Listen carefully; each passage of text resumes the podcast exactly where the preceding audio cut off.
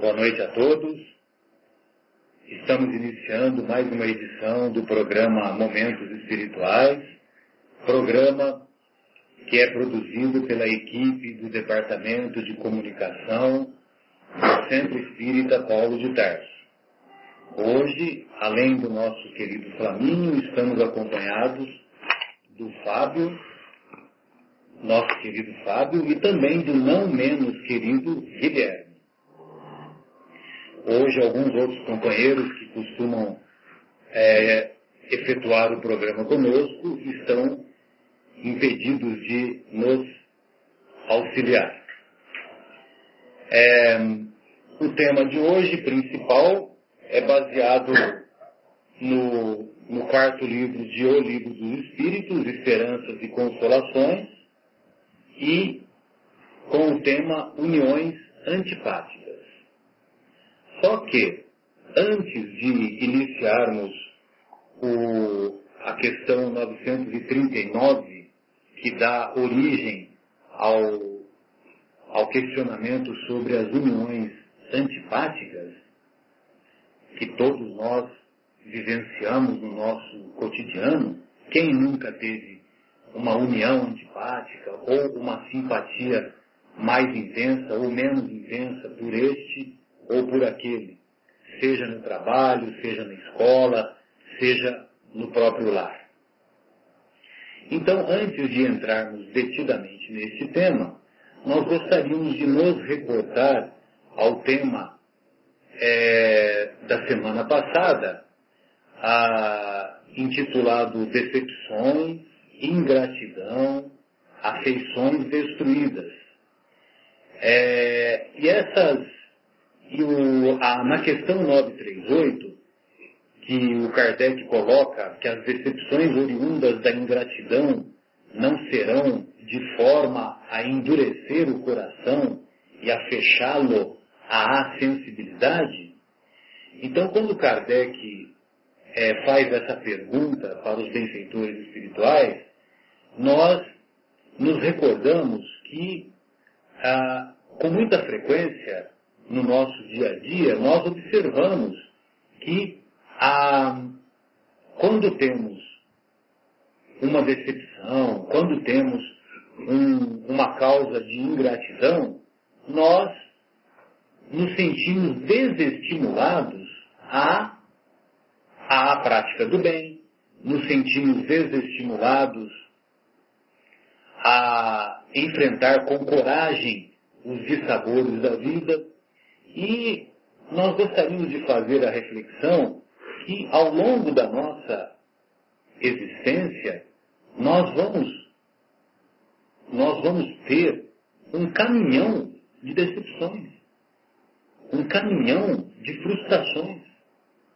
Mas são, são, são essas frustrações e são essas decepções que devem servir para nós analisarmos com coragem, analisarmos com profundidade o nosso comportamento e, e enfrentá-las, enfrentar as decepções, enfrentar as frustrações de cabeça erguida, aprendendo com esses dissabores.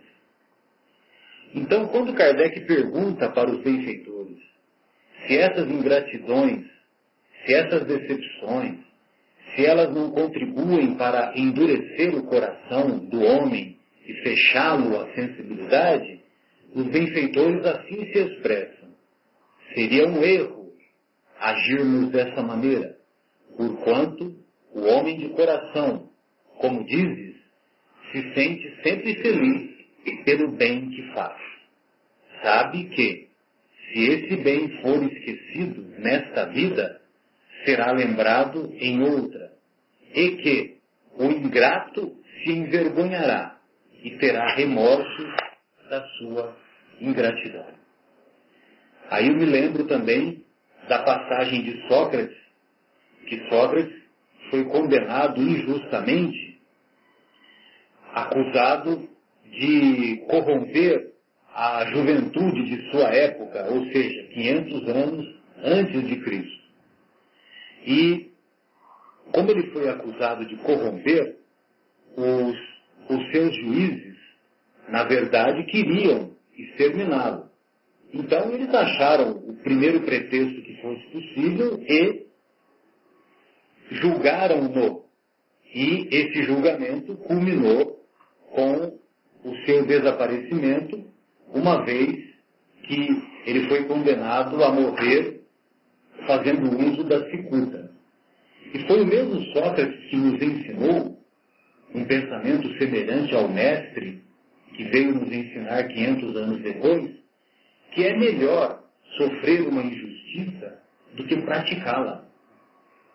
Então, vale a pena nós nos esforçarmos para superar essas frustrações, superarmos essas injustiças, as injustiças que às vezes nos almejam em nossa caminhada, mas levantarmos, levantarmos a cabeça e prosseguirmos. Houve cerca de 70 juízes que participaram do julgamento de Sócrates. A história não registrou o nome de nenhum deles. A história não registrou o nome de nenhum deles. Agora, Sócrates, todos sabemos quem é. Todos sabemos que os seus ensinos permaneceram e chegaram até os dias de hoje, a tal ponto que ele dividiu a filosofia. Filosofia significa amor ao conhecimento, amor à sabedoria. Ele dividiu a filosofia em pré-socráticos e Boa noite, Guilherme. Gostaria das suas considerações iniciais, independente da rinite alérgica. Boa noite, Marcelo. Boa noite, Fábio. É, eu falei para vocês que tinha uma surpresa, mas antes da surpresa eu queria perguntar para vocês, nós já passamos por esse estudo na, no livro dos Espíritos, mas me conta uma coisa, Marcelo, existe coincidência depois com a doutrina espírita? Olha, a coincidência nada mais é, como diz Joana de Ângeles, a maneira secreta que Deus mostra a sua presença. Que lindo, hein? Olha que bacana. Não combinamos, hein? Exatamente. O Marcelo, para quem não conhece ainda, vai descobrir aos poucos, ele é uma enciclopédia espírita ambulante, tem uma memória é, prodigiosa e é sempre muito bem inspirado. Nem tanto, meu querido. Muito legal. Bom, eu queria aproveitar para lembrar aos ouvintes que qualquer comunicação que queiram fazer com o programa, o façam através do nosso e-mail cept.vinhedo.gmail.com e também, é, durante o programa, se alguém tiver alguma dúvida, fique à vontade de ligar no telefone 019 3876 3876 é, nós vamos confirmar o telefone e vamos falar em seguida. Tá, é. 376? 6846. Como o espírito do Flamengo veio aqui nos ajudar. Então eu queria aproveitar para mandar dois abraços aqui. Um para Maria Aparecida, que nos escreveu dizendo: Queridos amigos, coincidência ou não, daí a minha pergunta, moro na cidade de Capela, em Alagoas. Tentando achar a rádio aqui de Alagoas, por fim sintonizei pela internet a Rádio Capela daí de Vinhedo. Sou frequentadora da Igreja Católica, mas me interessei muito pela discussão do Livro dos Espíritos. Comprei o Livro dos Espíritos e não pude deixá-lo de ler inteiro. É impressionante como nossas religiões têm muito mais semelhanças do que divergências. Se nós fôssemos a um estádio de futebol assistir uma boa partida, sem se preocupar com que time ganharia, se as religiões fizessem isso, talvez nós não estivéssemos no Brasil com a situação que nós temos. Saibam vocês que vocês ganharam mais um ouvinte cativa. Daqui de Alagoas, um grande abraço no coração de vocês. Olha que legal. Maravilha, Maria Aparecida. E tem um outro alô que eu queria dar para o Júlio Cunha, que é morador aqui da Capela, frequenta o Centro Espírita Paulo de Tarso, que fica aqui na Rua do Café, número 350, todas as segundas-feiras, Na rua da Rádio Capela. Exatamente. Toda segunda-feira às 8 da noite para escutar alguma palestra, uma preleção é, sobre o tema, sobre o tema espírita. E ele manda uma sugestão de que nós coloquemos as palestras gravadas no YouTube para que todos possam acessar posteriormente, para aqueles que não têm oportunidade de ir. Então a gente aproveita para dizer que as preleções não acontecem apenas nas segundas-feiras, mas sim nas segundas e quartas-feiras. Às 20 horas. Às 20 horas, de 20 às 21. Fica anotada a sugestão, vamos pensar sobre isso e, quem sabe, futuramente a gente coloca as palestras gravadas no YouTube. Então, fica esses dois anões e o convite para quem não é, teve a iniciativa ainda de nos escrever com dúvidas ou sugestões, fique à vontade. De novo, nosso e-mail é cept vinhedo.gmail.com. Boa noite a todos. Boa noite, Fábio. Boa noite, Guilherme. Estou emocionado com o que você acabou de ver aí. E a gente, antes de começar a gravar o programa na rádio, né, a gente pensava qual seria o alcance, né?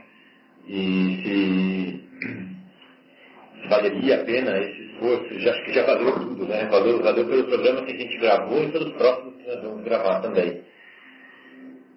Porque quando uma semente brota, a gente sabe é, quantas sementes tem numa laranja, né, Guilherme? Mas a gente não sabe quantas laranjas tem numa semente. Então, se uma sementinha brotou lá no Nordeste, daqui tão longe da gente, né, do nosso alcance, foi da aguinha que espirrou, que a gente regou, então agora só Deus para saber quantas laranjas vão vir. Estamos muito felizes. Bom, é, é isso. Eu ia fazer um comentário da pergunta anterior, mas eu acho que já, como nós, todo o programa passado já foi dedicado né, a ela, vamos reservar para a próxima. Não, eu só quis retomar, viu, companheiros? Eu nem comentei com vocês antes, né, porque é, ao, no início da semana eu, eu escutei o, os nossos amigos lá do Pode Saber, e o último Pode Saber que eles, que eles colocaram é, abordava com uma abordava ao longo do programa, uma boa parte do tempo, a, essa questão, a questão 938. E então, né, mais uma vez, a, a tal da coincidência, né, Guilherme, se, se manifestou, e então eu quis, eu quis retomar para nós, para nós avaliarmos a importância de mantermos o nosso coração, sim, otimista, o nosso coração e o nosso comportamento voltados sim para a prática do bem, mantermos a nossa cabeça erguida, caminhando para a frente, lutando contra as injustiças, as injustiças sociais, nos esforçando para melhorar ou para dar a nossa contribuição para melhorar a sociedade através dos inúmeros trabalhos. Meu Deus, quantos trabalhos voluntários nós temos a oportunidade de acompanhar em nosso país, né? O nosso país, ele, ele independente, da, independente, das, independente das atividades que são, que são executadas pelas mais variadas, ah, pelas mais variadas entidades, sejam entidades religiosas, sejam entidades não governamentais, tem um trabalho maravilhoso que é desenvolvido pelos nossos irmãos. É, é, eu, particularmente, sou, sou muito grato, muito reconhecido pelo trabalho maravilhoso que a Pastoral da Criança executa no Brasil, a tal ponto que houve uma contribuição efetiva em diminuir a mortalidade infantil no nosso país. E um trabalho maravilhoso que foi chefiado por muitos anos pela nossa, pela nossa querida irmã do, do Paulo Evaristo Arnes, a Zilda Arnes, que desenvolveu esse trabalho e que ela, como Espírito Eterno, como nós, ela teve a honra de, de desencarnar, efetuando mais um trabalho de, de, uma, de um de um valor assim que nós não, não podemos estimar, né, um valor inestimável, que é a, que ela foi dar a contribuição dela lá no Haiti, o Haiti que é um país de necessidades muito maiores do que a, a, as nossas, né, do Brasil, e, e ela acabou sendo vítima do terremoto, do terremoto que, que acometeu a capital Porto Príncipe. E, e ela acabou falecendo naquele terremoto. Mas por quê? Porque ela foi lá trabalhar em benefício daquela população que é muito mais carente do que, do que a nossa. Então vejam vocês que os nossos irmãos católicos têm atividades muito meritórias, os nossos irmãos protestantes, os nossos irmãos das mais variadas denominações religiosas e eu particularmente tenho alguns, alguns amigos e algumas amigas que professam a, a, a fé evangélica ou a fé derivada do protestantismo. E, e uma vez eu comentei com uma dessas amigas porque ela, ela me confidenciou que ela, que ela reza para que Deus toque o meu coração e eu um dia me transforme em seguidor do, de, um, de uma das derivações do protestantismo, né? Aí eu disse para ela, minha querida, o que você está querendo nada mais é, nada mais demonstra que são as manifestações do amor.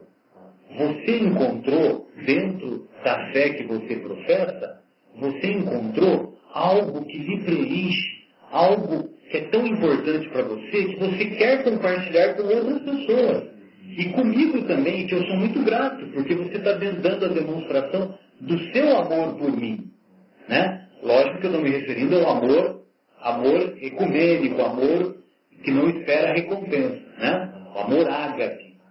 E, e aí, eu acho que essa demonstração que você dá, para mim, é de um valor inestimável. Mas você desconhece que a fé que eu encontrei dentro da doutrina espírita também me preenche.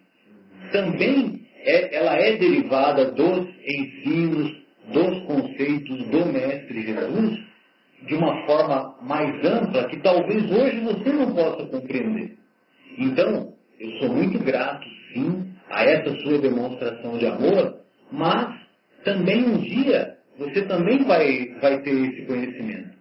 E isso não significa que a doutrina espírita é melhor do que a doutrina católica, é melhor que a doutrina evangélica, ou a dos muçulmanos, ou a do judaísmo, de maneira alguma. Apenas é um desenvolvimento de todo esse conhecimento que o Mestre Jesus nos trouxe há dois mil anos e que hoje pode ser melhor ampliado, melhor estabelecido dentro daqueles cinco princípios básicos da doutrina espírita. Quais são os cinco princípios básicos? Deus, imortalidade da alma, reencarnação, comunicabilidade com os espíritos e pluralidade dos mundos habitados, que nos diversos programas que vamos participar, nós teremos a oportunidade de desenvolver esses conceitos.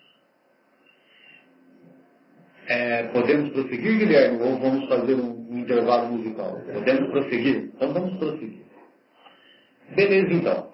Bem, uma vez que nós fizemos esses comentários é, referente às decepções e ingratidão que muitas vezes nos acomete, então nós vamos dar prosseguimento a, a, ao, ao estudo de, O Livro dos Espíritos, dentro do livro quarto, intitulado Esperanças e Consolações, nós vamos encontrar, ah, nós vamos encontrar o, o item uniões antipáticas. Uniões antipáticas. E lá na questão 939, o, o nosso querido Kardec pergunta para os benfeitores espirituais.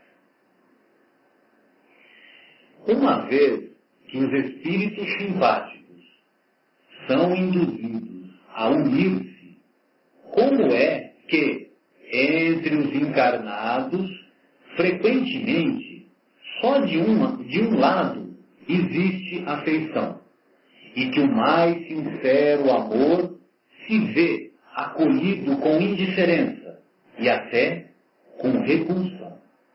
Como é, além disso, que a mais viva afeição de dois seres pode mudar-se em antipatia e algumas vezes mesmo em ódio. Meu caro Fábio, vou passar a bola para você, para você destrinchar essa pergunta do Kardec antes de ouvirmos o, o comentário dos benfeitores espirituais. É, responsabilidade grande, né, Marcelo? Você me deu. Sem dúvida. Vamos lá. Nós estamos fazendo um teste de benfeitores espirituais, né? Porque uhum. essas questões, elas vão ser colocadas para nós ao longo da vida, né? Com certeza. E interessante que realmente essa questão foi posta a mim durante essa semana, quando um amigo me abordou e que não dormia, que chegou a bater o carro, se separou da mulher. Eu não sei como que ele me achou, que na verdade a gente não é, não, não, é amigo, a gente é conhecido. E ele veio, porque eu fiz uma simples pergunta para ele, né? Perguntei como está. Só isso. E aí, realmente, ele abriu essa situação para mim. Aí começou a psicoterapia. Exatamente, ele abriu essa situação para mim e eu, é, claro que me compadeci da, do sofrimento dele, da situação dele. E foi exatamente essa pergunta que ele me perguntou. É, ele me perguntou basicamente assim, olha, é, a igreja, ou até a sociedade que já está influenciada pela, pelo sentimento religioso tradicional, pensa que a, a união é, do casal é indissolúvel e que a gente tem que ficar juntos para sempre. E eu tenho muita dificuldade com isso, porque a minha ex-esposa é protestante, os pais são pastores. O seu amigo falando. É, os pais são pastores, e é praticamente inadmissível no meio deles uma pessoa separada. Né? E eu sou, fui muito bem recebido pela família. É, eles me receberam com muito amor, com muito carinho, e nós fomos até por muito tempo um casal perfeito, sendo usados como exemplos nos cultos, etc. e tal, como modelos. E agora eu decepcionei a todo mundo, porque eu percebi que é, eu não queria mais continuar com ela. Eu não, é, eu não queria mais continuar com ela, não sentia mais aquele amor que eu sentia antes, e as coisas foram ficando cada vez mais difíceis e eu tive que acabar me separando dela. Dá para ter uma ideia do choque que foi, não só para ele, como para a família. Né? Exatamente. Então ele falou assim, só que ela, ela ainda gosta de mim, ela ainda me ama. E só ela me ama, e eu não amo. E aí como que fica essa história? E essa pergunta fala justamente disso, né?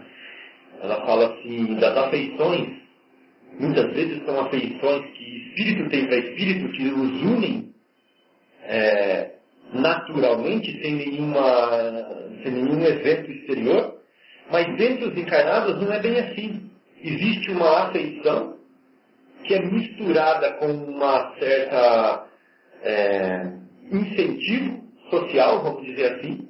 Né? Pode ser por dinheiro, pode ser por atração, pode ser por atração física, por status social por status que aquela social, união vai representar. Por conveniência, por conveniência, né? por bem-estar, por, por dó, até por isso, infelizmente. Né?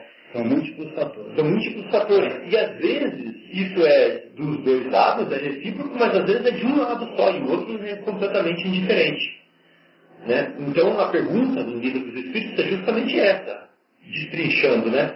Como fica então essa relação como fica então esse sentimento? Como fica essa união entre os espíritos, uma vez que esse sentimento é tão heterogêneo? Às vezes ele é muito igual entre os dois, às vezes ele é de um lado somente, e às vezes ele começa e ele acaba. Né? Então, como ficar? Eu acho que é, a pergunta é essa, né, Marcelo? E o que você falou para ele? Bom, então vamos então, entrar na minha resposta. Na sua resposta, é, consolando que, que logo vocês esperem percam. Para a humilhação que vai ser quando os espíritos responderem, né? Não percam. Mas eu vou começar. Não, eu tenho certeza que, é. que você vai. A resposta que você deu foi compatível com o que os benfeitores é, nos explicam. É, eu acho que, primeiro, a gente tem que ver o que, que é essa afeição, sabe, Marcelo? esse sentimento, essa afinidade, vamos tentar destrinchar da onde que ela vem. Você falou uma palavra bonita ali agora, você falou ágape, né? Ágape é uma palavra grega, né? Utilizada para definir aquele amor igual ao amor que Deus tem por nós. Aquele amor incondicional, aquele amor sem interesse nenhum, aquele amor por amor, simplesmente porque você é único, porque você é diferente, porque não existe ninguém igual a você e porque eu amo você. É só por isso. Entendeu? Esse é o amor ágape. Tem o amor também. Que ainda estamos distantes. Né? Ainda estamos distantes. E é o amor que Jesus conseguiu demonstrar pra gente. Exatamente. E que a gente vai chegar lá algum dia. Agora tem também o amor eros, que é o que todo mundo pensa que é o amor. Que é aquele amor de atração física, né? Amor de paixão, aquele que se mistura com a erupção hormonal que nós temos dentro da gente. Aquele amor de é, atração de, é, vamos dizer assim, material sexual. Sexual, essa é a palavra que eu queria usar. Lógico. Certo, atração sexual. E tem também ainda o amor filia. Né? Amor filho. Que é o amor que vem praticamente um instinto que nasce é, com, a, com, a, chegada de um filho, por exemplo. Né? Aquele amor que a gente tem pela nossa descendência, que é um amor instintivo, que é onde a gente dá a vida. Tanto o homem dá a vida pelo seu filho, quanto a coruja pelo seu filho, quanto o cachorro, quanto a galinha. É esse amor que a gente chama de filia. Então, quando a gente está falando de relacionamento, a gente precisa tentar separar de que amor que nós estamos falando. Né? Quando a gente vai falar do amor que a gente vê nas novelas, a gente está falando do amor eros. Né? Que é o predominante. Exato. E esse amor eros, que é o amor sexual, ele é aquele amor misturado com paixão, é aquele amor misturado com desejo, às vezes misturado com ilusões materiais, né? que realmente nos cegam. Por isso que eles falam o amor é cego. Eles deviam falar o eros é cego. Né? Porque o ágape não é cego. Então, por isso que às vezes a flecha dele atinge de maneira equivocada os seus alvos. Exatamente. Então, muitas vezes, aquilo que eu penso que é amor, que eu sinto por uma pessoa, é muito mais ilusão, é muito mais atração, é muito mais outras excitações que não o amor verdadeiro de espírito para espírito.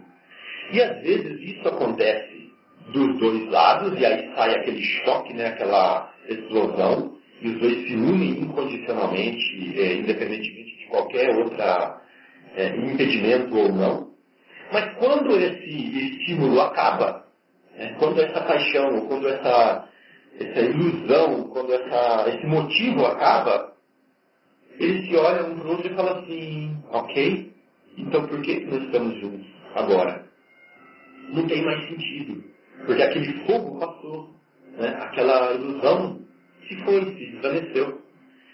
E às vezes pode acontecer de um lado só também. Enquanto um desenvolveu essa ilusão, desenvolveu esse fogo, essa paixão, o outro não desenvolveu. E aí também o relacionamento não consegue se sustentar dessa forma. Mas Jesus falou, se não separeis o homem, o que Deus juntou. E Deus efetivamente. Exato. Então muita gente na religião tradicional confunde isso como sendo o que a igreja juntou. O que não tem nada a ver uma coisa com outra. Né? Porque a igreja é uma instituição. Apesar do, dos crentes da igreja crerem que a igreja é uma instituição é, que professa a voz de Deus, mas ela é influenciada pelo homem. E não separeis o que Deus juntou na visão espírita significa não separeis o que o amor juntou. É. Ou seja, não separeis o que o coração uniu, mas aquele sentimento verdadeiro, de alma para alma, aquele sentimento profundo, profundo o ágape, né? sólido, exatamente, onde eu quero continuar a minha vida com você até o fim, independentemente da sua situação financeira, independentemente da sua beleza física, independentemente do seu na saúde, na doença, seu estado financeiro, etc. Ou seja, eu amo você porque. São simples palavras. Né? Ah, eu amo você porque eu comi um pingo de sal junto com você. Eu achei maravilhoso, entendeu? Passar por esse momento difícil, juntos. Eu amo você porque nós aprendemos juntos, porque a gente se dá bem, gosta de coisas. É, temos os mesmos valores, né? Isso é muito importante. Eu me sinto bem quando estou sei lá. Exatamente. Então esse amor a gente não separa. Né? Porque esse amor ele é independente de qualquer vicissitude da vida. Foi isso que eu estava explicando para ele. Né? Então mesmo que ela ainda sinta alguma coisa por ele e ele não sinta mais alguma coisa por ela, eu perguntei para ele assim, mas veja, o amor verdadeiro, o amor verdadeiro, ele requer, ele requer experiências juntas. Né? Então será que vocês viveram todas as experiências necessárias? Será que realmente esse amor que ela sente por você? Ou ainda é alguma coisa parecida com ela? Isso que precisa ser visto. Né? Então não sinta remorso, não sinta mal por isso. É, procure trabalhar esse amor, né? procure ajudá-la a enxergar o que é o amor verdadeiro também, e vocês vão se encontrar aí nos caminhos da eternidade, seja nessa vida, seja em outra vida, é, conforme a hora. E foi um aprendizado, foi uma troca de experiências positiva para ambos os lados, né? Sim. Eu tenho certeza que, que você deve ter abordado isso também. Olha só o que, que os benfeitores respondem, Fábio. É, quantos não são os que acreditam amar perdidamente, porque apenas julgam pelas aparências, e que, obrigados a viver com as pessoas amadas, não tardam a reconhecer que só experimentaram um encantamento material.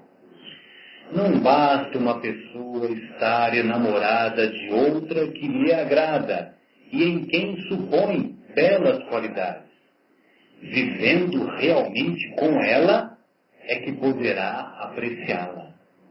Essa que é a hora real, né? Quando, quando convivemos com com a, com a nossa esposa, ou quando a esposa convive conosco, né? Porque nós também somos imperfeitos, né? Então, essa que é a hora real.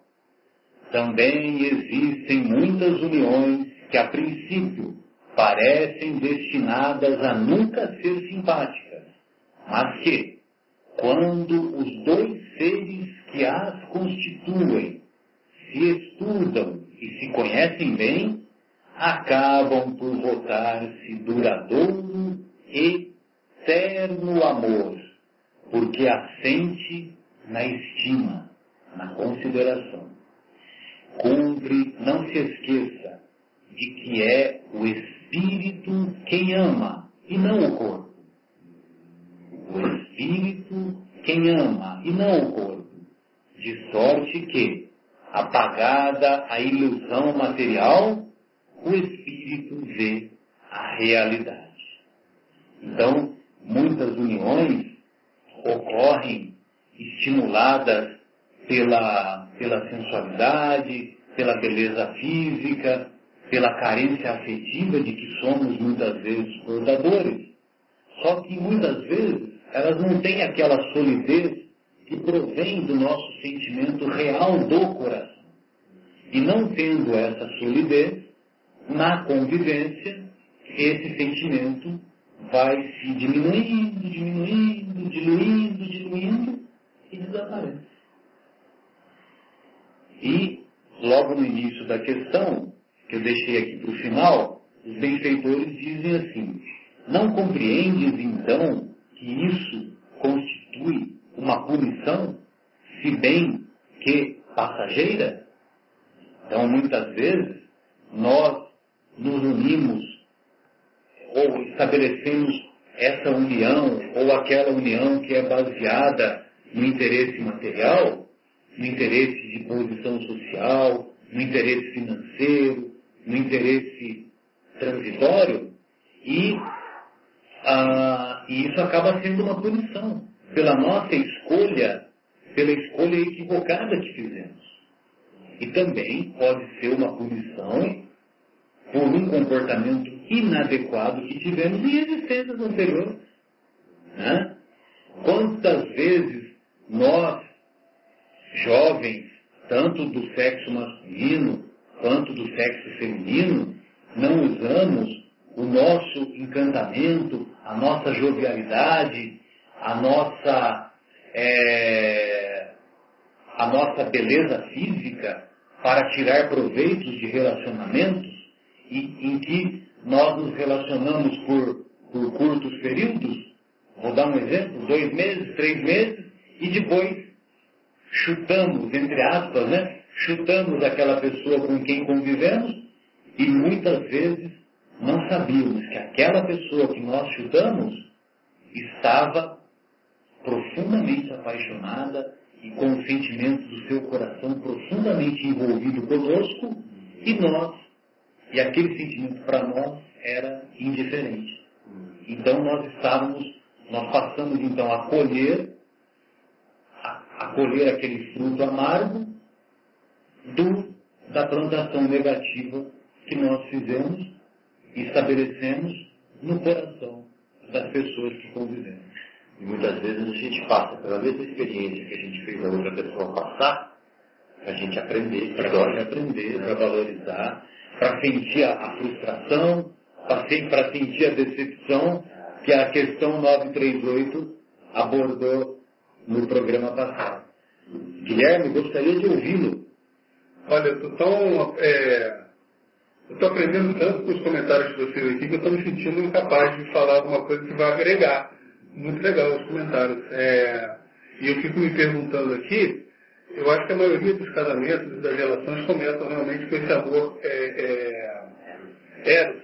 Né? E vejo muitos casais que continuam juntos depois da velhice, depois que o, o corpo é, entra num processo de. Perdeu todo aquele encantamento. É, às vezes não é nem que entra num processo de nada, às vezes a, a, a rotina, é, acaba desgastando um pouco esse lado é, eros do, do amor. Eu acho que eu vi, eu vi uma vez que aquele amor de Jesus, que é o amor talvez seja muito distante ainda para a gente de poder senti-lo, né, efetivamente, esse amor. A gente ainda não está preparado para sentir. E uma vez que a gente não consegue sentir esse amor ainda, eu escutei em algum lugar que se ao menos pudéssemos, pudéssemos nos tolerar, já sairíamos daqui com uma evolução, né? Nos suportar, né? E, e, eu fico pensando também que num casamento, quando acontece essa, essa queda natural da, da questão do elo, se também não, não tem um pouco de sabedoria da gente, pouco a pouco, talvez transformar esse amor num amor um pouquinho ágape, né? A gente começar a dar valor que aquela pessoa gerou nossos filhos, que aquela pessoa agrega muito na nossa vida, que aquela pessoa nos suportou quando a gente estava em alguma dificuldade ou com alguma tristeza e vice-versa. Então eu acho que parte do envelhecimento, né, de, de, de conquistar algum tipo de sabedoria no casamento, parte um pouco disso, de tentar é, enxergar que o Eros vai se esgotando, mas que a gente pode tentar um agapezinho, Ainda que a gente não consiga um agapizão, a gente vai tentando aos poucos. E não, como muitas vezes a gente faz, a gente desiste do casamento atrás de um Eros mais novo, troca a esposa de 60 por duas de 30, e acaba, daqui a pouco, tem duas de 30, que viraram duas de 60, e o problema vai se multiplicando sem a gente sair daqui com algum tipo de aprendizado.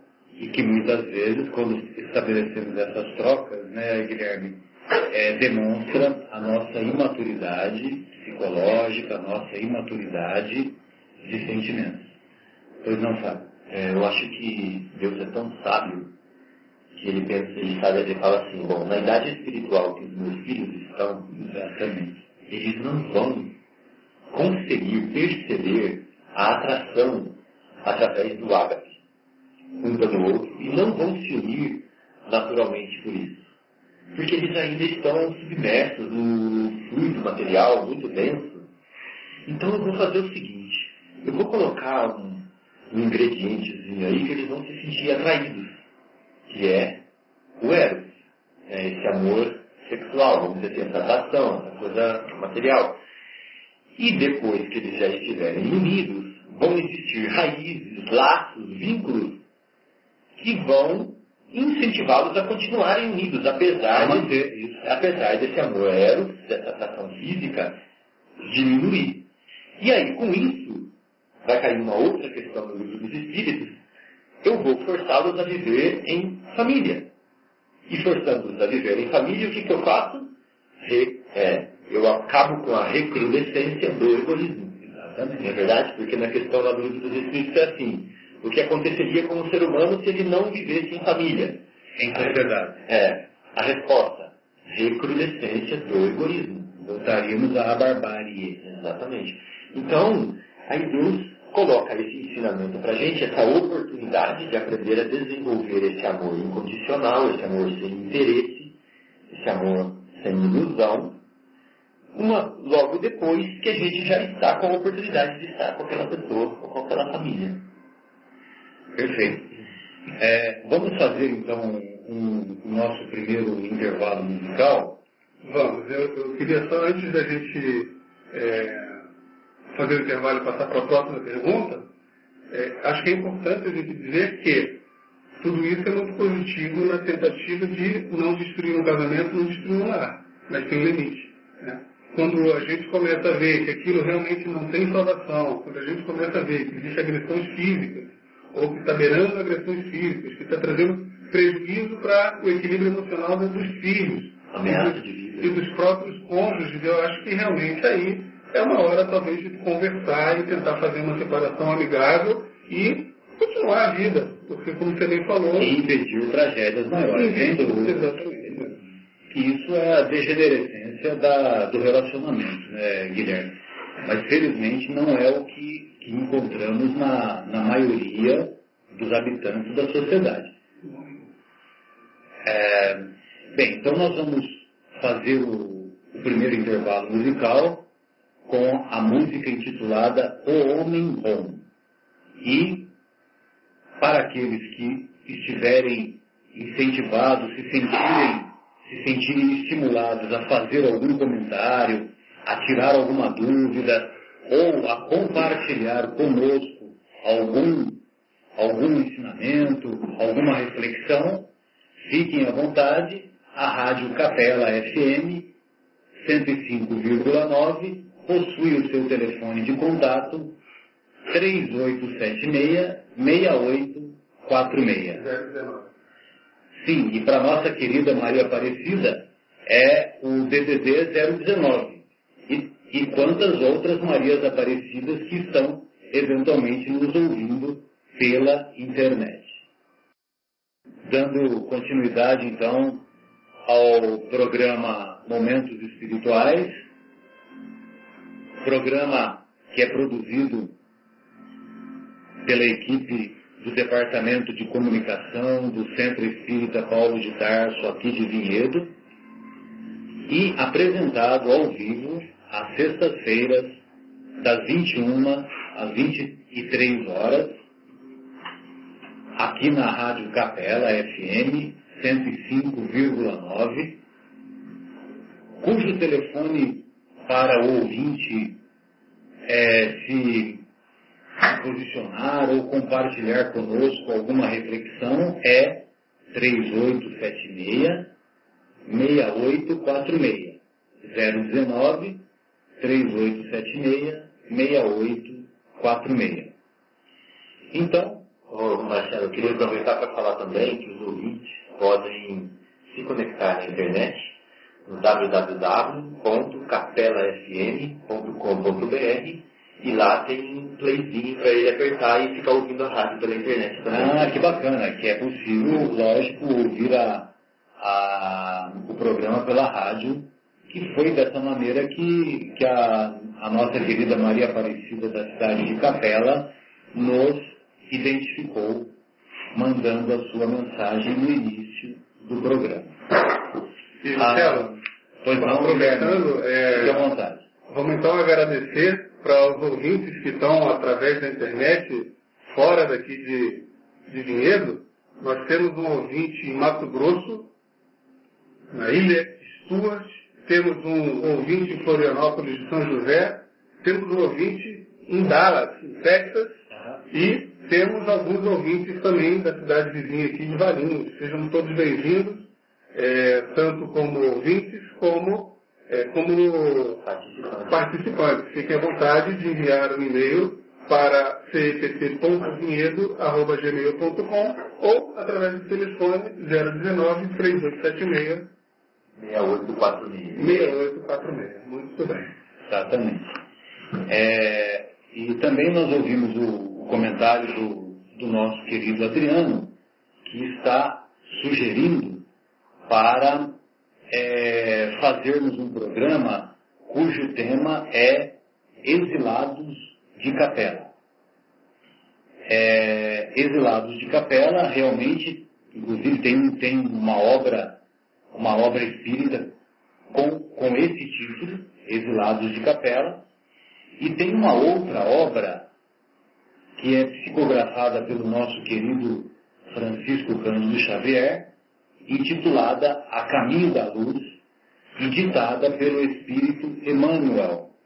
E, e nessa obra, A Caminho da Luz, nós vamos encontrar, de maneira resumida, quais são esses povos que foram exilados do sistema capela sistema de capela que pertence à constelação do cocheiro, cujo, cujo mundo encontrava-se em evolução já adiantada do ponto de vista tecnológico, do ponto de vista material. Mundo nesse orbe, né? O, o planeta. Orbe, planeta, mundo.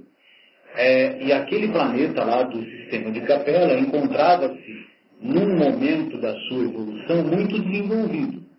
Só que havia uma, um grupo de povos naquele planeta que não só não contribuíam para a sua evolução, como também atrapalhavam aquela evolução espiritual que ocorria naquele planeta.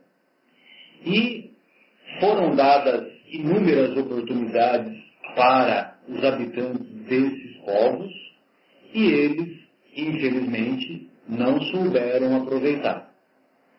Como eles, como esses povos, foram remitentes, foram teimosos em seu comportamento, eles foram exilados daquele planeta, do planeta de Capela, foram exilados justamente porque eles estavam atrapalhando o seu desenvolvimento. E foram exilados para um mundo ou para um planeta que estava saindo, saindo do seu período primitivo. E justamente eles foram exilados para onde? Foram exilados lá daquele planeta Capela para o nosso querido planeta Terra. E são quatro povos que constituem esse, é, que constituem esse, esse agrupamento que foi exilado do sistema de capela.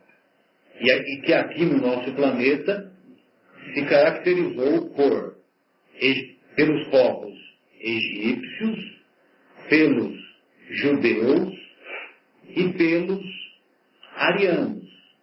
Só que os arianos, eles chineses, né? Porque você falou Não, eu vou chamar, ah. pelos arianos. Os arianos são subdivididos em dois povos, os hindus e os europeus. Os hindus e os europeus. Então, os arianos, um grupo permaneceu lá na atual Índia e outro grupo, apesar de ter, de ter se é, inicialmente se alojado lá na Índia, mas eles migraram para o continente europeu. Então, os quatro povos são esses.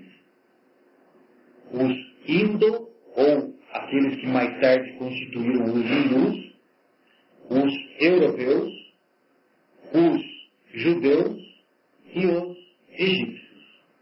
Então, a grosso modo, é mais ou menos isso que o nosso querido Emmanuel resume em A Caminho da Luz. Pois não, Fábio, Marcelo, eu não quero te contrariar, não. Até porque a gente já discutiu isso antes. É verdade. Não, mas é, a sua abordagem está tá muito perfeita, mas tem um povo que é o povo chinês, que é independente do povo ariano.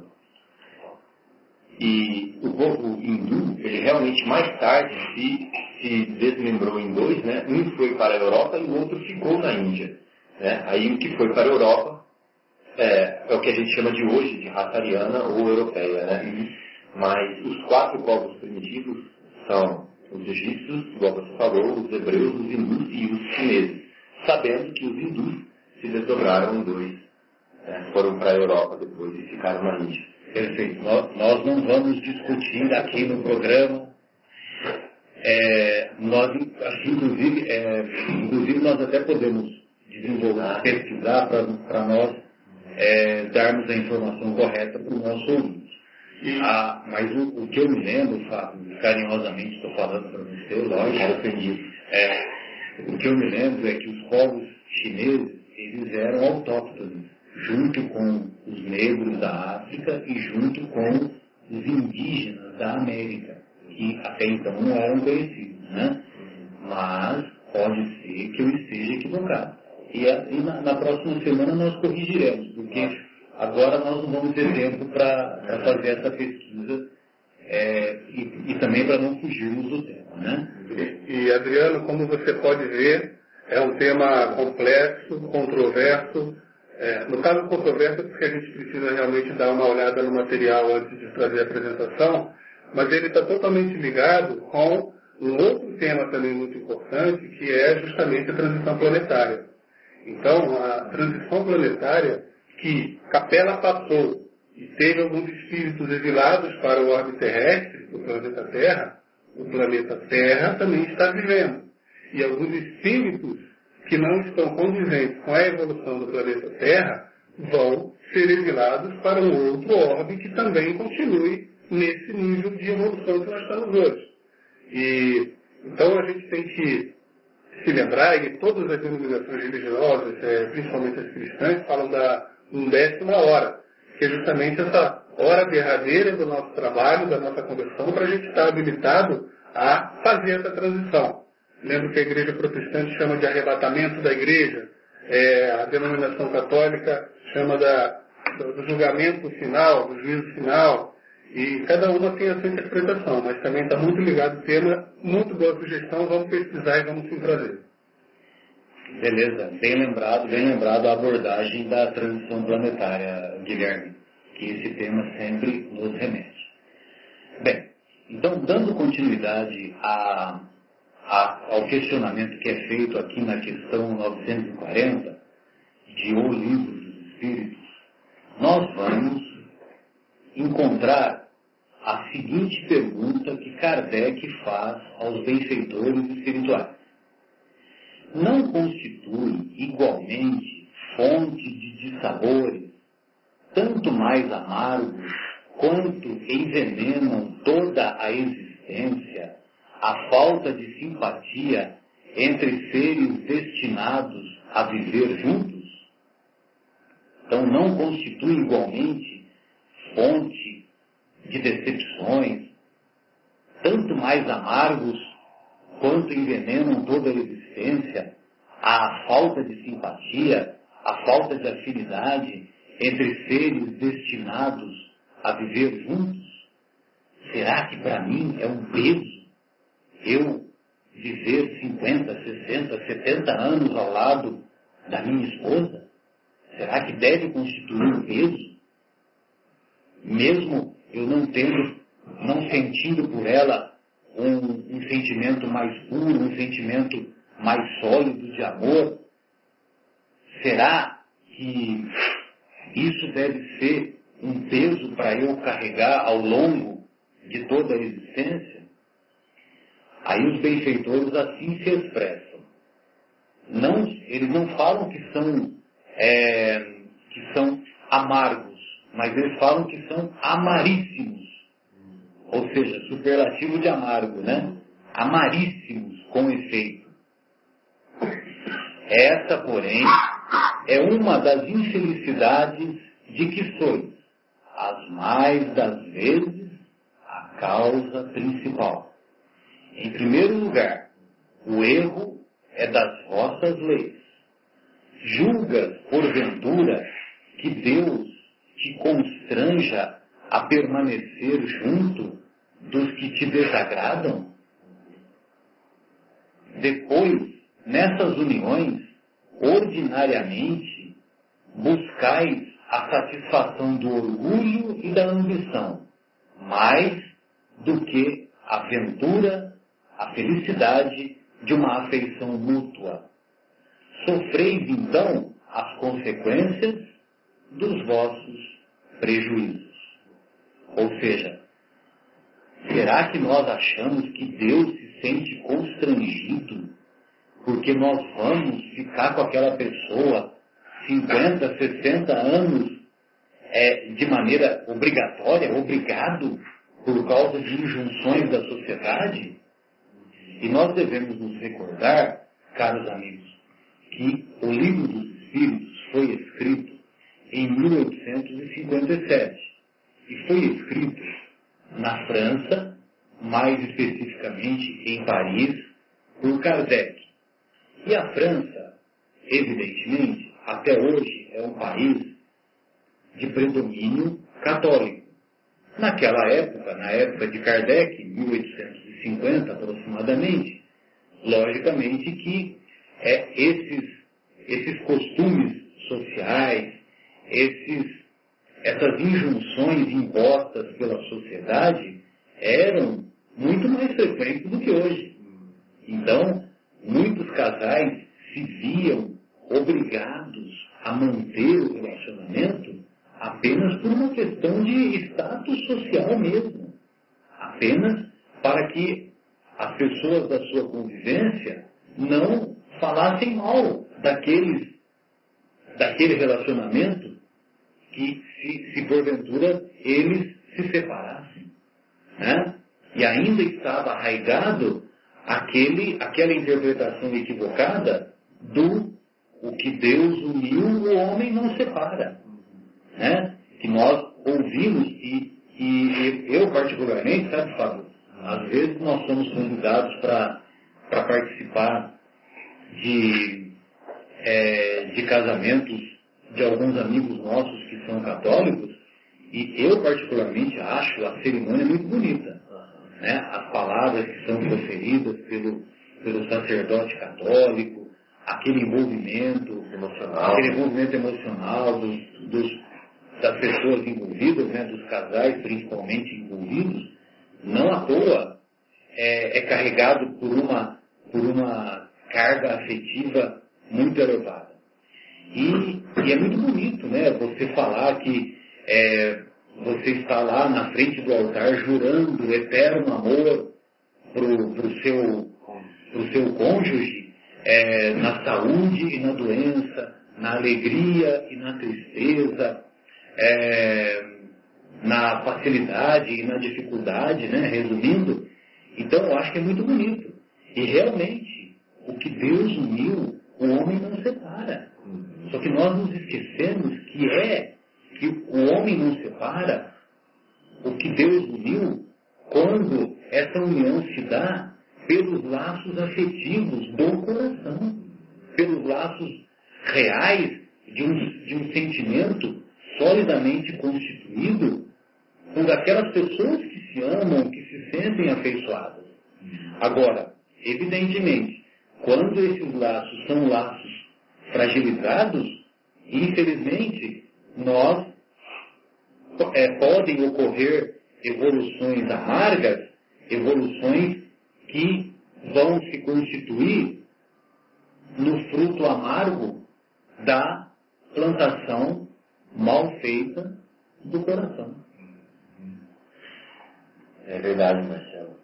Então a pergunta é, se por acaso eu estou vivendo com o meu cônjuge agora uma amargura terrível, né? Uma situação insustentável, onde aquele é, amor que eu pensava que era amor inicial se transformou em aversão. Né? Muitas vezes já progrediu, já, já extrapolou para o ódio, para não suportar mais. E aí eu vou me forçar a ficar com essa pessoa por causa da instituição me diz que, que, que eu fui juntado por Deus e não posso me separar. De fato, eu já estou separado dessa pessoa. Exatamente. O meu coração já não coaduna mais com o dela. Os nossos interesses já não são mais os mesmos. A nossa harmonia já não existe mais. Não há sintonia. Os meus valores já são diferentes do da outra pessoa. Então não há mais união de fato. Só há união de papel. Então por que manter um papel? Por que manter uma fachada? Por que manter uma coisa para, é, para dizer que está mantendo, se de fato não existe? Então a verdade é a seguinte, ou nós, dentro de nós, dentro da alma, buscamos retrabalhar os nossos sentimentos, buscamos reformar os nossos anseios, os nossos gostos e as nossas tolerâncias para com a outra pessoa, se nós buscamos entendê-la de fato, então sim, vamos continuar juntos. Mas a partir do momento que nós já desistimos de tudo isso e estamos simplesmente convivendo, então nós já, nós já estamos separados. Só estamos sendo hipócritas de não assumir. Exatamente, na verdade. Evidente que nós, nós não estamos aqui para apregoar ou incentivar o divórcio é, por qualquer contrariedade, por qualquer ah, motivação, muitas vezes motivação banal. Mas nós estamos fazendo uma reflexão mais profunda sobre o, a ressignificação, a ressignificação dos nossos sentimentos reais.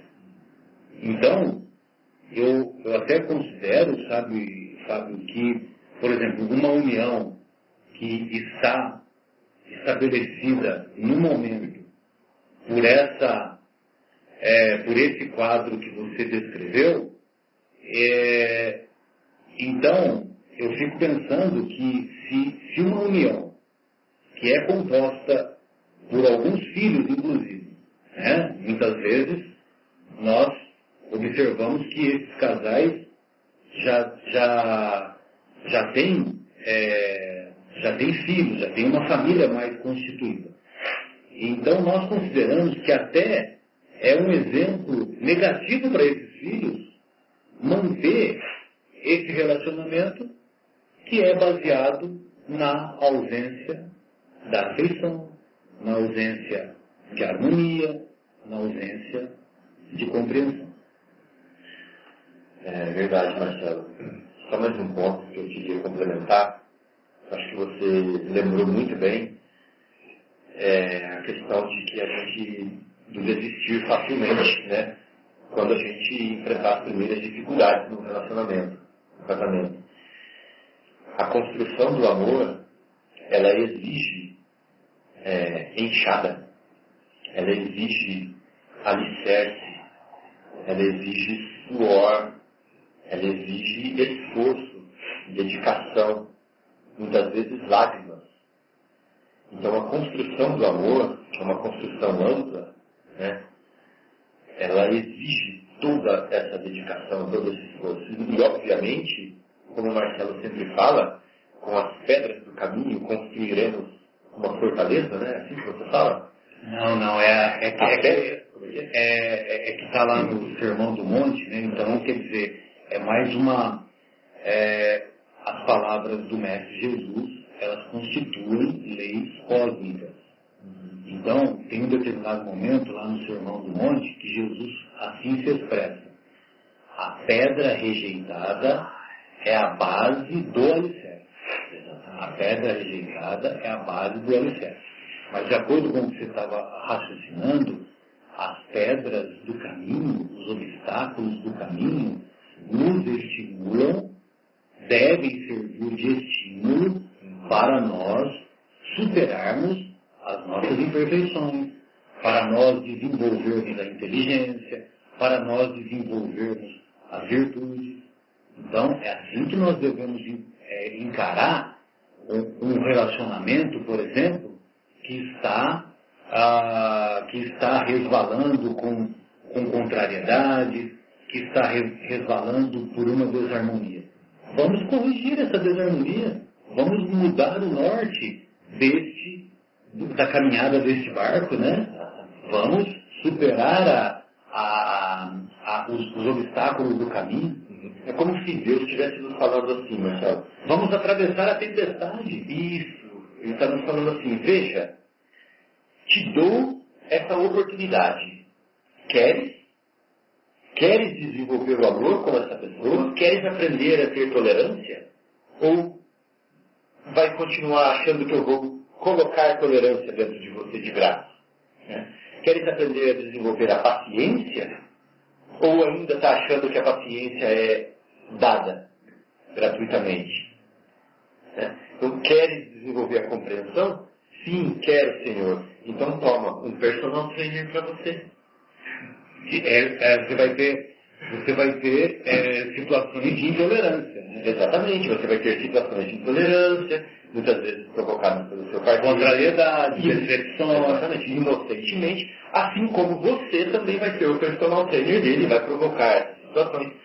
Mas se os dois aceitarem a oportunidade que Deus está dando de desenvolver em uma alma mais completa, para depois vir e ser mão dele na terra, ajudando as outras pessoas, então vamos agarrar essa oportunidade e vamos nos desenvolver e vamos amar essa pessoa que está ao nosso lado.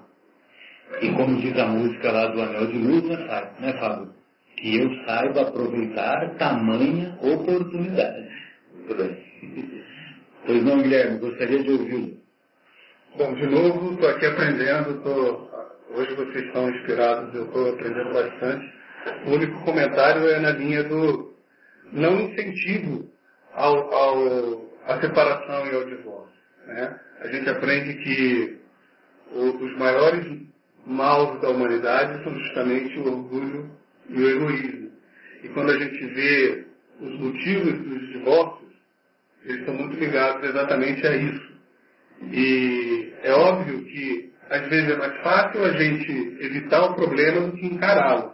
Então, por comodidade, a gente se separa, mas não tem a, a disposição de enfrentar aquele problema, que eventualmente é exatamente o que a gente pediu quando estava fazendo o planejamento da nossa vida aqui na Terra. Porque, como nós sabemos, é, de acordo com a doutrina espírita, antes de encarnar na Terra, nós fazemos um plano de reencarnação.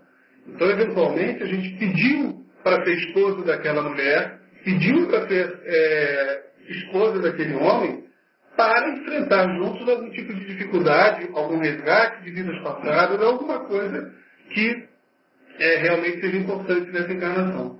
E deve ser uma sensação muito ruim ao terminar a vida aqui no planeta, onde a gente pediu para ter esse desafio, ao retornar para o mundo espiritual, chegar à conclusão de que, com dois anos de casamento, por conta de um orgulho, por conta de egoísmo e por conta de falta de vontade de lutar para aquilo dar certo, talvez eu tenha desperdiçado ou aproveitado muito pouco uma encarnação. E, para completar, existe uma matemática que nos fala que aproximadamente nós, quando vamos para o mundo espiritual hoje em dia, levamos é, séculos quatro séculos, às vezes cinco séculos para reencarnar.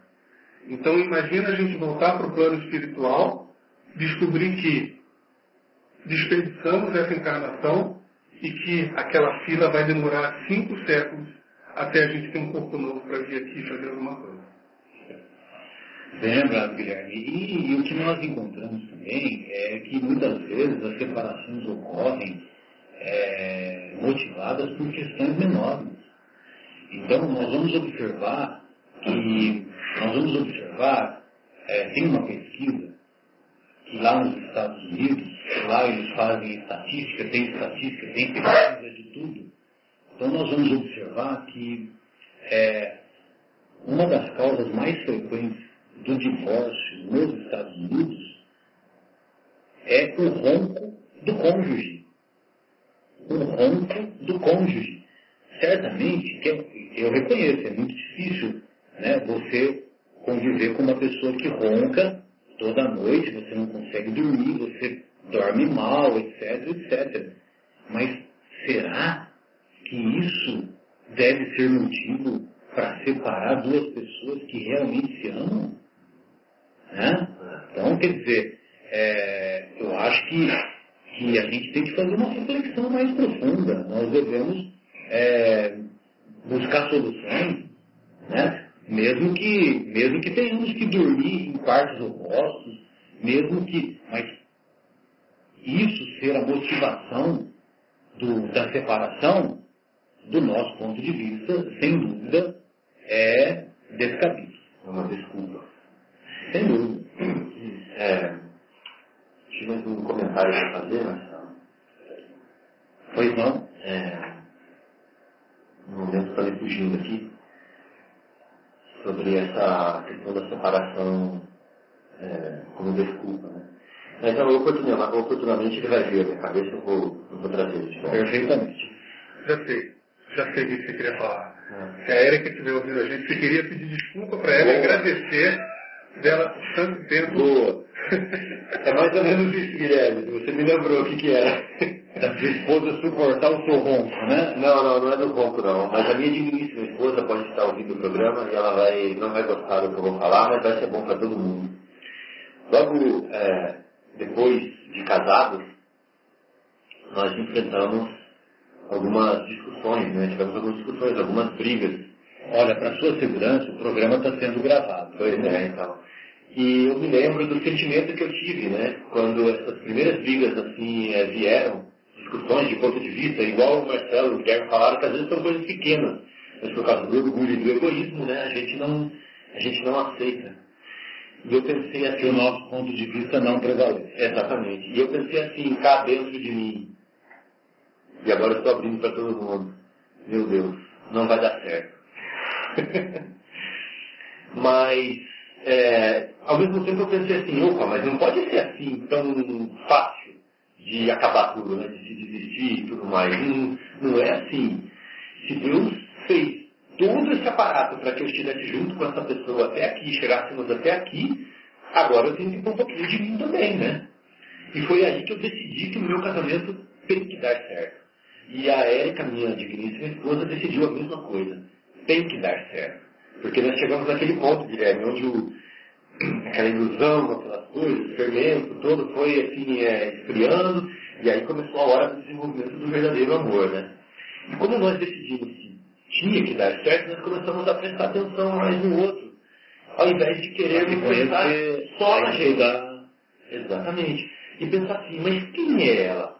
De onde ela vem?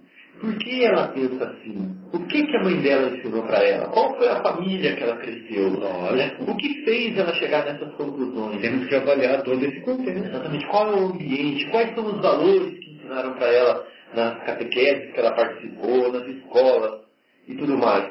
E aí você começa a perceber uma coisa linda, que é uma pessoa que não existe outra igual, só existe ela.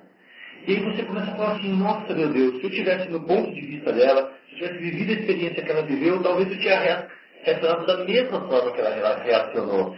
E aí eu começo a ver, reagir. Você está é. tá falando que nem em inglês, falando não, não, irmão. Porque ela fala assim, ela fala reaccionou. É espanhol. É verdade. Da forma que ela reagiu. Né? Então, é isso que é a mágica. É eu me colocar na pele do outro. A mágica é eu é, querer para o outro aquilo que eu quero para mim. E, e não é nem mágica, porque Jesus já ensinou isso. Só que eu, quando eu descobri, eu falei assim, nossa, Jesus estava certo. Né? E isso que eu bonito. Jesus estava certo. Exatamente. Você chegou a essa. Cheguei a essa conclusão, você pode acreditar. E qual, qual que é a conclusão? Jesus estava certo por quê? Desculpa, eu quis fazer uma brincadeira. Não, porque ele falou assim, é, amar ao próximo como a si mesmo. Sim. Não é verdade? E eu descobri isso no meu matrimônio, no meu casamento. Eu descobri que quando eu a conheci, quando eu ouvi que os meus defeitos eram projetados nela, que ela tinha as dificuldades que eu tinha, de onde ela vinha, que ela só podia pensar daquele jeito, ela só podia entender daquele jeito, assim como de onde eu vi, vir, de onde eu vim. Eu também só poderia pensar e sentir daquele jeito. Eu comecei a me colocar no lugar dela. E falar assim, nossa, então eu tenho que desejar para ela o que eu desejo para mim. E aí o amor começou a fluir, começou a botar. E a mágica está feita aí. E provavelmente ela do lado dela fez a mesma coisa. Fez a mesma coisa porque ela também decidiu isso. Então uma dica para todo mundo. Aí é decidir, decidir que o relacionamento vai dar certo. Né? E é o que os benfeitores falaram na questão anterior, que quando você se dispõe a se conhecer, se estudar, mesmo casais que aparentemente não apresentam nenhuma afinidade, esses casais tornam um relacionamento aparentemente fadado ao fracasso, tornam um relacionamento sóbrio, sólido, duradouro e exemplar. Muito bem. Bem. Ah, Marcelo, mas não. desculpa te dizer. Não, fique à vontade. Eu estou lembrando de Kardec. Perguntaram para Kardec assim, Kardec, se você vê duas pessoas discutindo, de que lado você fica? Ah, essa é ótima. Aí as pessoas pensaram que ele ia responder, como ele é uma pessoa muito sóbria, né, racional, queria responder assim, eu fico do lado de quem está com a razão. Mas surpreendentemente ele respondeu, eu fico do lado de quem está com o amor. E num relacionamento de casal, há muito disso. Discussões, pontos de vista.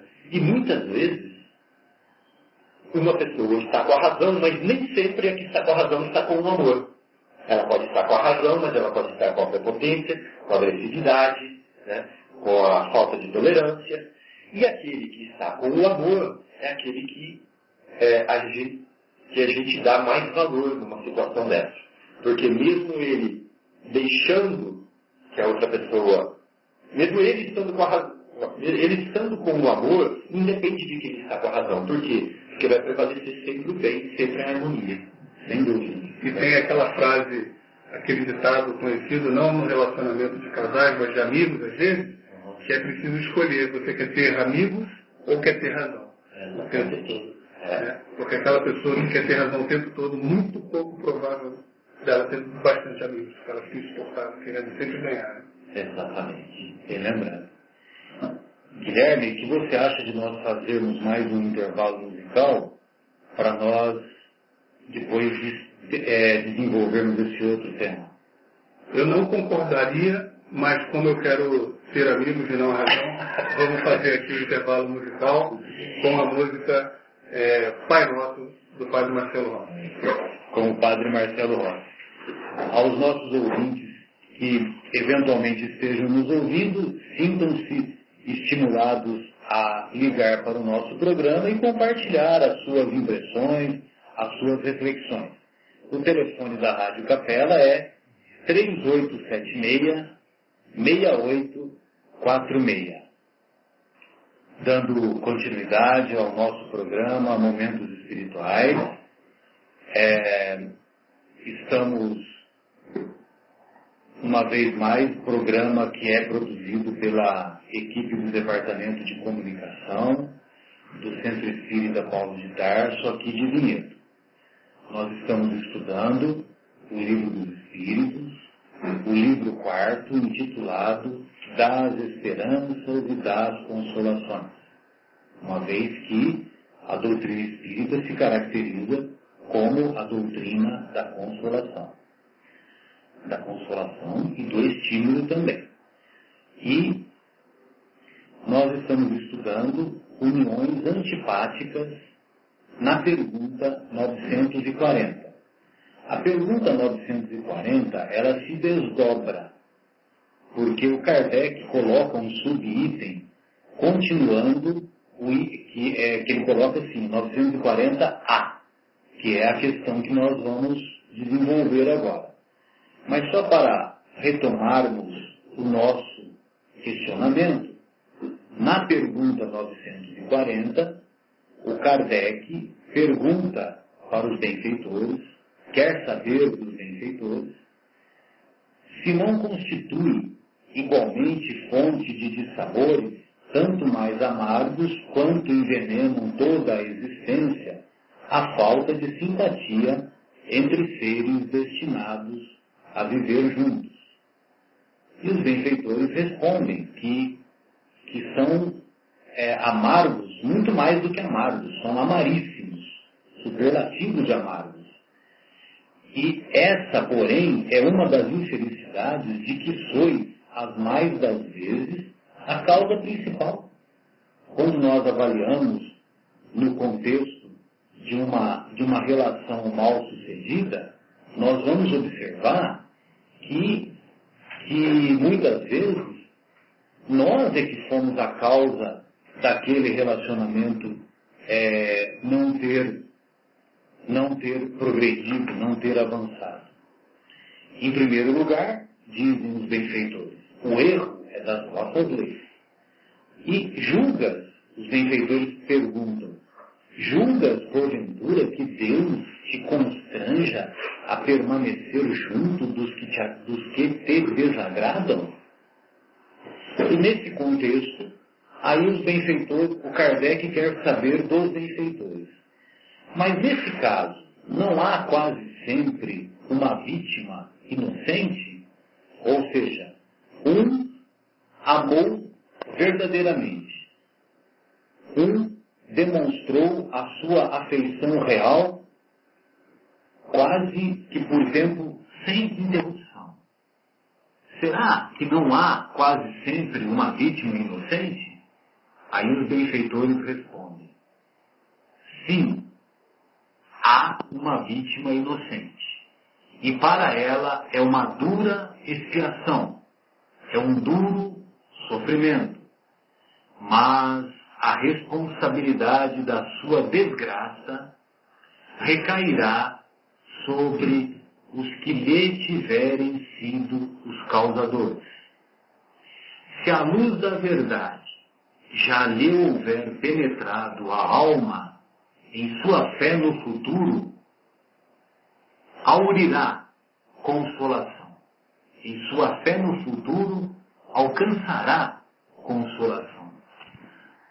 Ademais, à medida que os, pre, que os preconceitos se enfraquecerem, as causas dessas desgraças íntimas também desaparecerão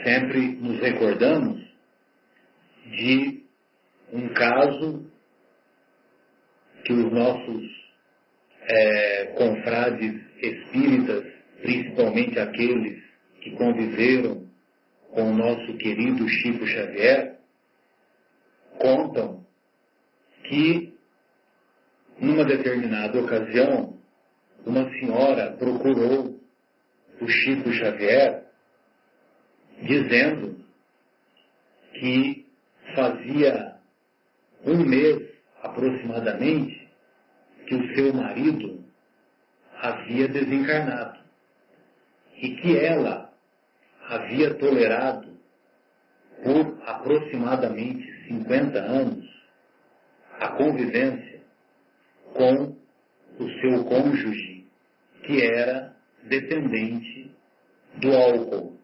dependente dos vapores ilusórios do álcool. E essa senhora foi toda garbosa e toda orgulhosa dizer para o Chico que ela havia superado esse relacionamento, porque Jesus nos ensinou que devemos perdoar não até sete vezes, como Pedro perguntou naquela passagem evangélica, mas setenta vezes, sete vezes.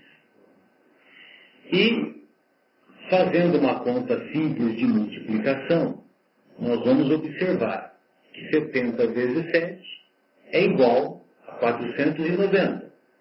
E que ela dirigiu-se ao Chico garantindo-lhe que havia perdoado o marido muito mais do que 490 vezes. Aí o Chico lhe respondeu, minha querida, o nosso querido Emmanuel está me dizendo que nós devemos perdoar setenta vezes, sete vezes, toda vez que formos ofendidos. Ou seja, cada vez que nós formos alcançados por uma ofensa, então nós devemos perdoar, ou seja, nós devemos ter o nosso coração repleto de perdão para perdoarmos o nosso ofensor tantas vezes quantas se fizerem necessárias. Então, Marcelo, se ele é, derruba o copo que você coloca debaixo, do lado da cama, você vai perdoá-lo 70 vezes, 7 vezes, só por essa falta. Só por essa falta. Aí depois, se ele é, espatifa a toalha da mesa, você vai perdoá-lo 70 vezes, 7 vezes, só por essa falta. E não estende a toalha no lugar correto, é, e mexa na cama. Exatamente. E não 70 vezes, 7 vezes por todas as faltas que ele fizer. É cada uma, né? Cada uma. Exatamente. E, e o Chico falou mais. O Chico falou mais. Olha, querido, você, nessa encarnação, você aprendeu a suportar o relacionamento que você teve com o nosso irmão que teve dificuldades com a bebida. Agora, na próxima encarnação, dessa vez você aprendeu a suportar. Na próxima encarnação, você vai aprender a amar.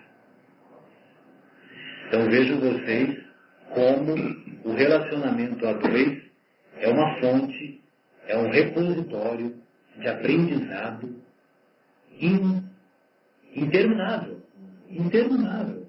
E, curiosamente, eu fico pensando nisso, que, de acordo com, com os ensinamentos da neurociência, o que mais dá felicidade, o que mais dá a sensação de preenchimento dentro da nossa consciência, dentro daquilo que nos habituamos a chamar de coração no sentido espiritual, o que mais dá preenchimento é aprender, superar e sofrer de cabeça erguida.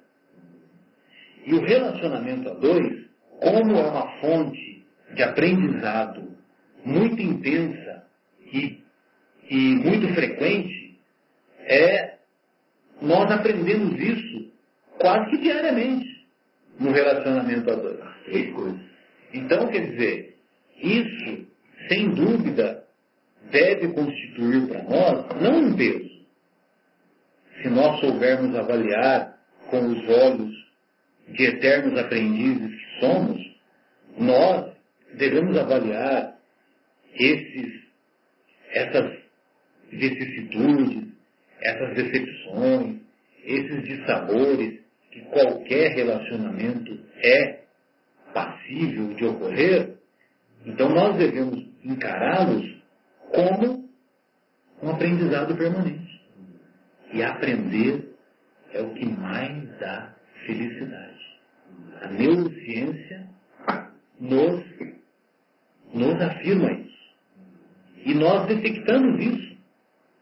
Vocês, caros ouvintes, devem já ter tido uma experiência com, por exemplo, uma pessoa que era analfabeta e que, na vida adulta, depois que se tornou adulta, teve a oportunidade de estudar, de se alfabetizar.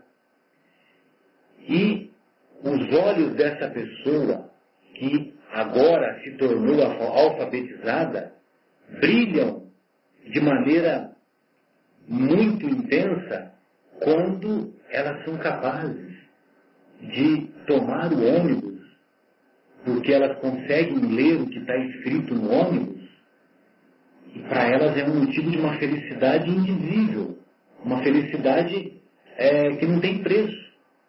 Porque elas não precisam mais perguntar para as outras pessoas se ela está tomando o ônibus correto ou não. Ela mesma é capaz de ler o que está escrito e que ela está no ônibus correto. Ou então que ela é capaz de escrever uma carta, a velha carta, para os seus amigos que ficaram numa cidade distante, que nós encontramos com muita frequência, os nossos irmãos aqui no Brasil, que deixaram suas regiões com muita frequência lá do Nordeste ou de outras regiões e vieram em busca de trabalho, em busca de uma situação financeira mais favorável e obtiveram esse êxito. E elas se sentem felizes de escrever a velha carta. Ou mesmo, depois que elas aprendem a manipular o computador, a mandar um e-mail e ter a resposta de imediato. Então tudo isso é maravilhoso. E, da mesma forma, nós podemos fazer essa analogia com o relacionamento adulto. Relacionamento que, para nós, deve ser uma fonte permanente de aprendizado. Pois não, Fábio, gostaria de ouvir. É, só fico pensando assim, nessa oportunidade tão grande que Deus nos dá, né? De desenvolvermos as nossas qualidades espirituais, tendo ao nosso lado um treinador é, permanente, que é o nosso cônjuge, nos estimulando, nos incentivando. E quantas pessoas simplesmente desistem dessa oportunidade por comodidade, né? Desistem simplesmente por querer viver é, aquela paixão, aquele incêndio novamente e adia para a próxima vida essa lição, né, que muitas vezes vai vir de uma forma mais compulsória, às vezes de uma forma mais forçada. Então, é, isso nos faz refletir bastante, nos faz pensar bastante nas oportunidades que nós temos com as pessoas que nós estamos nos relacionando. Então era isso que eu, que eu tinha para colocar. É, pois não, pois não. É, gostaria de ouvi-lo, Guilherme, desculpe. E para completar, eu, eu ouço isso e tenho uma dificuldade, assim como eu imagino que várias outras pessoas têm, de tentar começar a entender isso que a gente está discutindo aqui. Porque quando a gente está conversando com algumas pessoas, por exemplo, vou, vou, vou colocar o meu caso, se eu estou numa roda de amigos e a gente está conversando sobre coisas boas que a gente pode fazer, invariavelmente o assunto é tomar cerveja, é comer bem, é fazer sexo, é tomar Coca-Cola, é, jogar bola. E eventualmente jogar bola e torcer pelo Flamengo, essa é inegável, qualquer mundo que a gente seja. Mas é, é, a questão do sexo é até, eu às vezes brincava assim, olha, pare dura a Coca-Cola e o sexo, porque eu adoro uma Coca-Cola. O pessoal sempre brincava, ah, o que, é isso, né? Porque o sexo é muito impregnado ainda no, no, no humano encarnado aqui nesse planeta, né? É, e o mundo espiritual vem nos informando e vem nos esclarecendo de algumas coisas. Essa, essa ligação com a matéria, conforme a gente vai evoluindo, conforme a gente vai abrindo outros mundos, também vai mudando. A ponto de nós sermos assexuados mundos ditosos, em mundos felizes.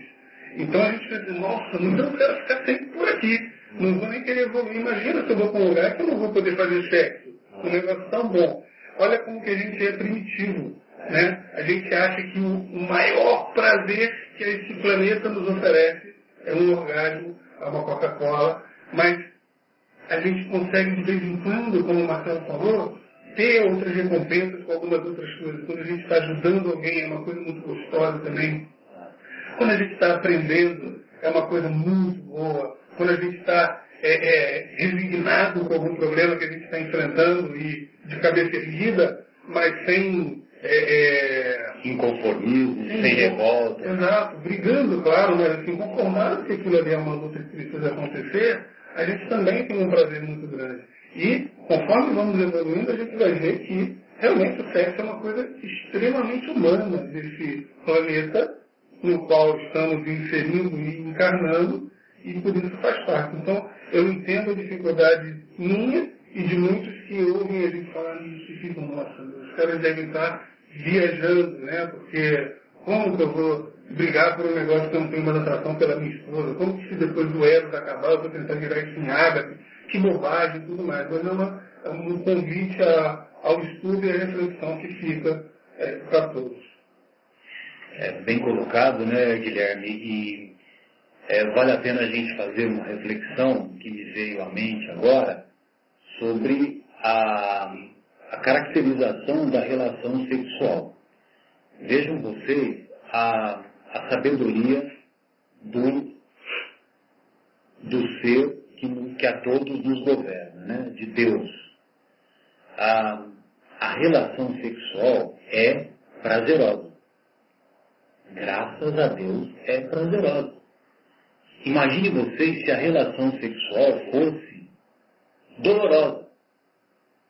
Se a relação sexual fosse dolorosa, o nosso planeta jamais atingiria essa cifra de aproximadamente 7 bilhões de habitantes.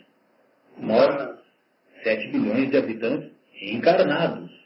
Você pode multiplicar por 3 que nós teremos a somatória dos desencarnados. Então, é, se, nós, se a relação sexual fosse dolorosa, nós não teríamos mais do que 300, 400 habitantes no planeta. Fico imaginando, talvez nem isso. Só de, só de masoquista. Só de masoquista. Porque quem que, vai, quem que vai querer? Não, relação sexual, não, não, pelo amor de Deus, não quero saber disso.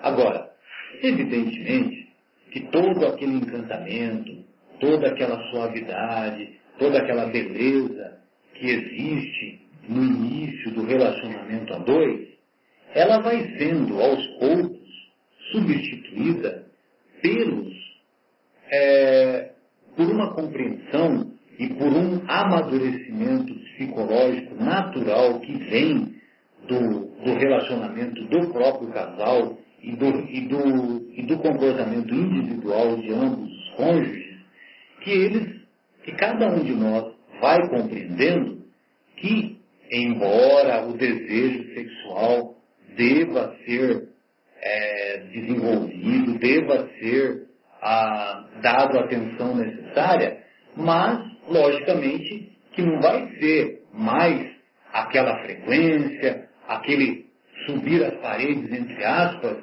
que era quando, no início do relacionamento.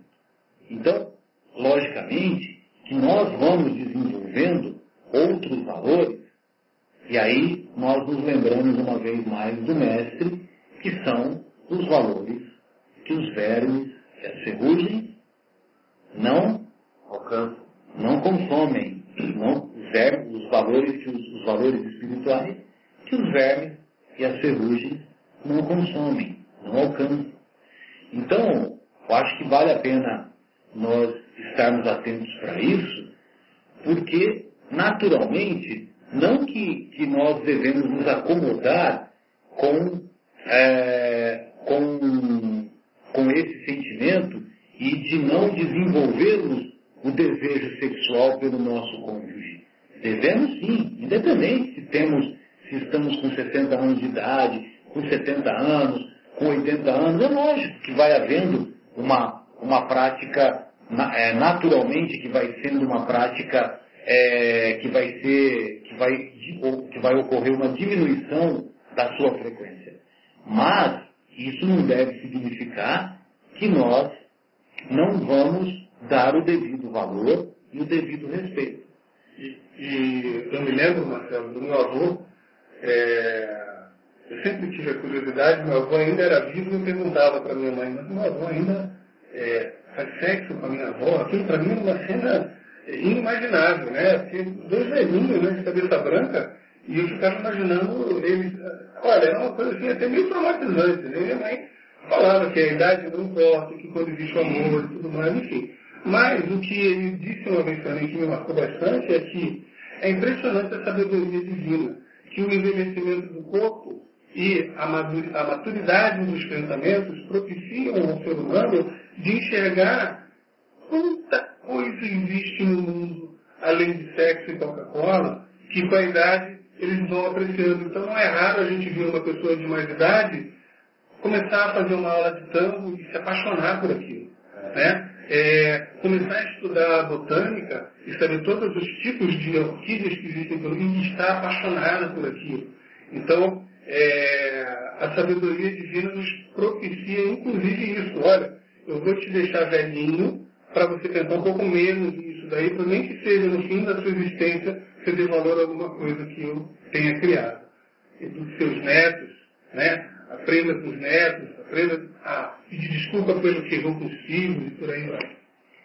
Mais uma vez, estamos praticando o aprender. Exatamente. Impressionante, né?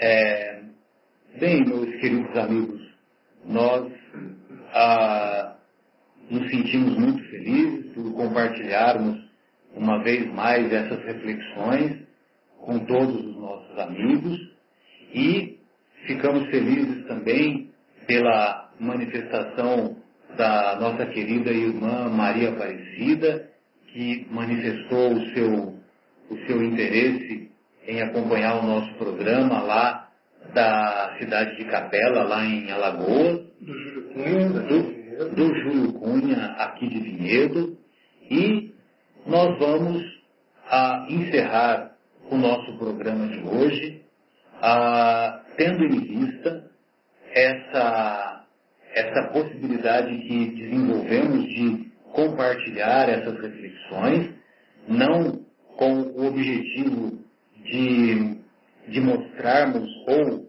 de considerarmos que nós somos melhores do que qualquer doutrina, em hipótese alguma pensamos e agimos dessa maneira, e gostaríamos que vocês, estimados ouvintes, se sentissem à vontade para também compartilhar conosco as suas informações, as suas colocações, as suas reflexões, através do telefone 3876-6846, ou através do site da Rádio Capela, ou através do e-mail que uma vez mais o nosso querido Guilherme vai é, nos informar e aproveito para me despedir de todos.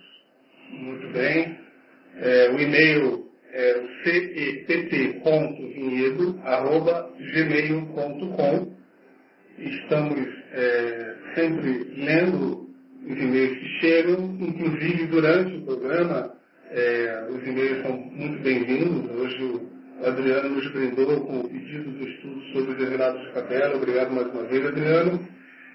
Aproveito também para me despedir, é, desejando um fim de semana de paz para todos, um fim de sexta-feira 13 sem bruxas para todos os lares e no dia de encerramento da novela Império, embora não tenha assistido, que nossas palavras possam ter sido o rio tortuoso e imperfeito que corre é, pelos seus ouvidos e que vocês possam ter peneirado algum diamante que fique guardado no coração de cada um. Boa noite. Maravilha. Boa noite, amigos. É, queria aproveitar a oportunidade para falar só uma coisinha breve do momento histórico que nós vamos ter no domingo agora, né, dia 15 de março. Eu queria só pedir para os ouvintes que nos acompanhassem em prece, inclusive para os nossos manifestantes, para os nossos governadores, governantes, governantes que dirigem a nossa nação, porque têm a grande responsabilidade de conduzir um povo, né, e conduzir vidas. Então que nós saibamos é, respeitar o caminho que os levou até essa posição, onde eles estão, que não é por acaso que eles estão lá, e que com Jesus nós consigamos as mudanças que nós tanto almejamos para o nosso país. Porque sem Jesus a gente vai por roteiros, por caminhos equivocados. Então eu queria aproveitar para ler para vocês uma pequena é, mensagem do livro Pão Nosso, ditada por Emmanuel, onde ele fala assim, o homem com Jesus. Porque ele tira esse ensinamento da seguinte frase de Paulo na, na carta aos Filipenses. Regozijai-vos sempre no Senhor. Outra vez digo, regozijai-vos. Então, qual é a interpretação que ele tem para com isso? Com Jesus, ergue-se o homem, da treva à luz, da inércia ao serviço, da ignorância à sabedoria, do instinto à razão, da força ao direito.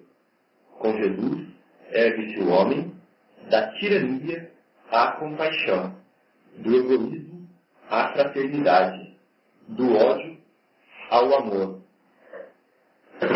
da posse mentirosa à procura dos bens imperecíveis, da conquista sanguinolenta à renúncia edificante. Com Jesus, ergue-se o homem da extorsão até a justiça, da dureza à piedade, da palavra vazia ao verbo criador, da monstruosidade à beleza. Com Jesus, ergue-se o homem do desequilíbrio à harmonia, do vício à virtude, da aflição ao contentamento. Homem, meu irmão, regozijemo-nos em plena luta redentora. Que pícaros de angelitude poderemos alcançar se nos consagrarmos realmente ao divino amigo, que desceu e se humilhou por nós? Então fica a reflexão. Boa noite a todos como falamos de união, terminamos o programa com a música A Nossa União.